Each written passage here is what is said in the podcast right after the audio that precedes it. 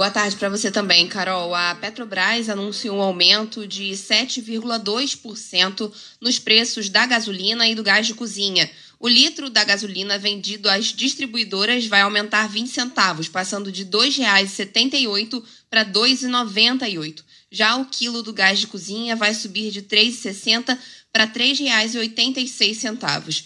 Em nota, a Petrobras justificou que os reajustes refletem parte da alta dos patamares internacionais do preço do petróleo e afirmou que, por 95 dias, manteve os preços do gás estáveis e, por 58, os da gasolina. A Petrobras explicou que esses ajustes são importantes para garantir que o mercado siga sendo suprido em bases econômicas e sem risco de desabastecimento.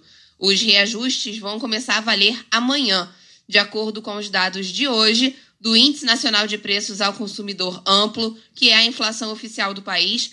No acumulado dos últimos 12 meses, até setembro, a gasolina subiu 39,6% e o gás de botijão 34,67%. Bom, a Petrobras não anunciou mudança nos preços de outros combustíveis dessa vez. O último reajuste do diesel foi no final do mês passado, setembro, quando a estatal aumentou o preço em 8,89%, depois de 85 dias sem alterações. Carol. Obrigada.